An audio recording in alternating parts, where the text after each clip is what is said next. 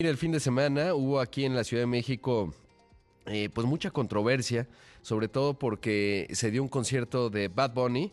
Pues la verdad, un tipo, yo sigo sin entender, yo creo que ahí sí ya lo he platicado con muchísimas personas, eh, comienza a ser yo creo que la brecha generacional, pero bueno, pues estéticamente no le encuentro eh, eh, mucho sentido y sobre todo eh, tampoco en el contenido, ¿no? Porque pues vivimos en un mundo muy políticamente correcto, en donde hay mucha sensibilidad, incluso se cambian las vocales, ¿no? Las as y las os por las es, por eso dicen compañere, y al mismo tiempo, pues uno de los personajes más populares en esta generación que de repente se percibe muy sensible con estas cosas eh, del género, etcétera, eh, pues nada, canta unas canciones que son francamente por decirlo menos, muy machistas en algunas de sus letras, pero bueno, es una paradoja, siempre el mundo está lleno de paradojas y seguramente pues lo mismo decían la generación de la posguerra allá en Estados Unidos de Elvis Presley que movía las caderas ¿no? y escandalizaba, eh, o de los Beatles o de los Rolling Stones en su momento, en fin, cada momento ha tenido pues, algo que llama mucho la atención, a mí este sí, me, me todos los demás los he logrado entender, eh, pero bueno, pero el escándalo no se da por su música, etcétera, eh, porque finalmente pues es eh, muy famoso. Eh, recientemente Spotify publicó sus listas de los cantantes más populares y él salió en primer lugar escala global. Y eso le digo, me, llama mucho la atención, es un fenómeno. Ya hasta veía que la UNAM va a ser un- una cátedra ahí para estudiar el fenómeno Bad Bunny, etcétera, la música como fenómeno de resistencia, que yo creo que nada más se suben al tren eh, de las cosas que se ponen de moda y a partir de ahí, bueno, pues se hace esas cosas. Pero el asunto que tiene que ver con, con el ámbito corporativo es que eh, pues tuvo un concierto. eh, bueno, primero había sido en Monterrey y acá en la Ciudad de México, pues hubo mucho revuelo porque llegaron muchas personas al Estadio Azteca. Recordar que el Estadio Azteca tiene una capacidad para 80 mil personas y no pudieron entrar.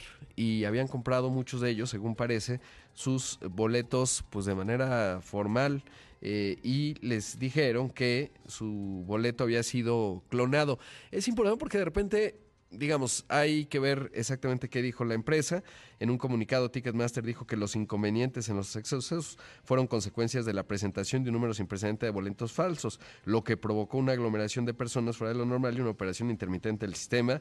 En tanto, le pidió a los clientes con boletos originales que los contacten para iniciar un proceso de reembolso. Es lo que mm, dijo Ticketmaster. Y ha habido, se imaginará como siempre en estos casos, pues cualquier cantidad de, mm, de información, desinformación, etcétera. Yo creo que tendría que salir, ojalá así ocurra, Ticketmaster, a ir hablando. A mí me parece poco lógico que haya sobrevendido boletos, pues ni que fuera aerolínea, ¿no? En el modelo de negocios de los aviones tiene cierto sentido sobrevender un vuelo porque siempre habrá un porcentaje, pensemos eh, pues, no sé, el 3, 5%, algunos asientos, que, cuyo pasajero no va a llegar. Entonces, normalmente las aerolíneas, para maximizar eh, la ocupación de sus aviones, a veces, sobre todo en temporadas altas, venden, sobrevenden los vuelos eh, en el afán de que alguien falla y entonces, bueno, pues el avión sale sin mayor problema. En el caso de los conciertos no tendría mucho sentido, porque es evidente que un concierto y sobre todo esta naturaleza, sobrevenderlo, pues sería totalmente absurdo, porque van a llegar los clientes, es evidente que habría dos boletos, eh, digamos, eh, alguien pasa con su boleto y el segundo que llegó con el mismo boleto sobrevendido, pues no podría entrar. Sería totalmente absurdo, no tendría, desde mi óptica, mucha lógica corporativa, porque además no lo puede hacer en un número amplio. Lo que sí creo, y, y por ahí va eh, el sentido de las cosas, es más bien que clonaron los boletos. Claramente hubo fallas sustantivas de parte de Ticketmaster para evitar que sus boletos sean falsificables a un nivel en donde los pudieran clonar. Y lo que muy probable ocurrió es que una persona que compró un boleto falso, sabiéndolo o no, probablemente sin saberlo, en la reventa, etcétera, eh, pues lo compró, pasó, y el que lo había eh, recibido, digamos, eh, o lo había comprado originalmente, pues cuando llega con su boleto legalmente pagado, etcétera, pues no pasó. Y entonces ahí vino el problema. Creo que tiene que ver más con eso que con un tema de que se haya sobrevendido, porque le digo, ni que fueran aviones. El hecho es que pues tienen un gran problema. Ahora, eso arroja luz, eh, por supuesto, sobre pues esta posición dominante que tiene Ticketmaster en la venta de boletos, que lo hace muy complicado, porque te ponen una cantidad de eh, fricciones. Por ejemplo, puedes comprar tu boleto, pero si lo quieres ir a recoger, eh, te cobran tanto. Si lo quieres imprimir en tu computadora, pagas más. ¿Por? O sea, no, no tiene ninguna lógica más que darle un sobrecosto porque son los únicos en muchos eventos a los que les puedes comprar un boleto. Y entonces, pues la verdad se vuelve absurdo. Y ahora, por ejemplo, cuando ha habido otros eventos masivos, pues resulta que se agotan muy rápido, los mecanismos que han logrado diseñar no son lo suficientemente vastos para evitar que, que digamos, los capten los revendedores, etcétera. Eh, ahí sí habría que ver pues por qué no han logrado mejorar el servicio, porque va en el afán eh, pues del propio negocio, ¿no? En que cuando tu cliente tiene una mejor experiencia, pues suele ser mucho más feliz, te evita este tipo de problemas. Pero claro, también hay cierta a veces obesidad corporativa, porque dicen, bueno, ¿para qué invertimos demasiado si tenemos el negocio dominado? Si los eventos grandes, pues los hacemos nosotros, o digamos, los vendemos los boletos nosotros, pues no, no veo ¿por qué tendríamos que gastar mucho dinero en ello? Y es así que se da este asunto. Ya desde 2005, la Comisión Federal de Competencia Económica inició una investigación en contra de Ticketmaster por prácticas monopólicas. Tres años después, en 2018, la COFESE, el órgano antimonopolio, se desistió bajo la promesa que en ese entonces hizo CIE, Corporación Interamericana de Entretenimiento, eh, justamente pero para 2021 pues no cumplió los acuerdos que había hecho con el órgano antimonopolios y COFESE le puso una multa pequeña de un millón treinta mil. Entonces, bueno, pues ahí está parte del foco del escándalo.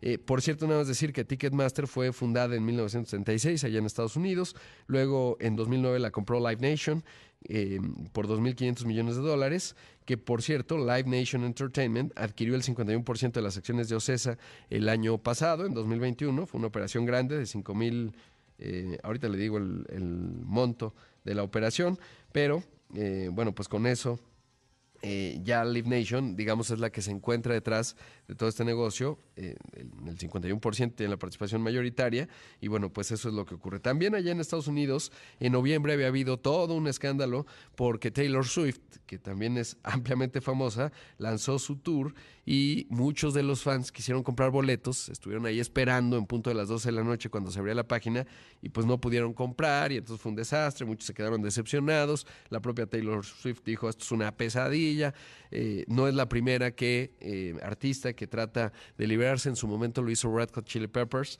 Eh, tuvo ahí un, un, conflicto legal con Ticketmaster por el tema de los boletos, porque decía Red Hot Chili Peppers eh, pues encarece mucho el precio de entrada a mis conciertos, yo no quiero eso, finalmente perdió, no llegó a ningún punto, así que bueno, pues ese es el asunto que se está dando ahora también en México. Había visto yo, no lo había mencionado en el programa porque pues decía un tema muy estadounidense, el de Taylor Swift, pero sí que pues ya se ve una molestia mucho más amplia con el caso Ticketmaster y obviamente pues la Profeco, que en mi opinión a veces más bien pues se van las cosas que son más visibles, pues ya dijo que va a defender a los consumidores. Evidentemente yo creo que además tendría que haber una, un grado de penalización, porque no solo está el costo de tu boleto.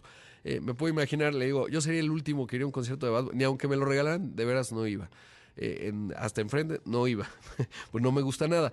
Pero me puedo imaginar que si uno paga un boleto para un concierto de tanta visibilidad, que es tan masivo, y finalmente llega, no puedes entrar, no solo es el dinero que te costó, es la frustración, el costo de oportunidad, el que no hayas podido entrar, la desilusión, etcétera. Así que bueno, pues ojalá haya respuestas esta semana. Eh, y seguramente, eh, bueno, hoy no hay conferencia en la mañana, pero si mañana habla el procurador, pues va a ser un gran aspaviento. El asunto es cómo se toman medidas estructurales para que esto no se repita, pero sobre todo la empresa que comunique con mucho mayor agilidad, pues exactamente cómo va a evitar que este tipo de situaciones se siga repitiendo.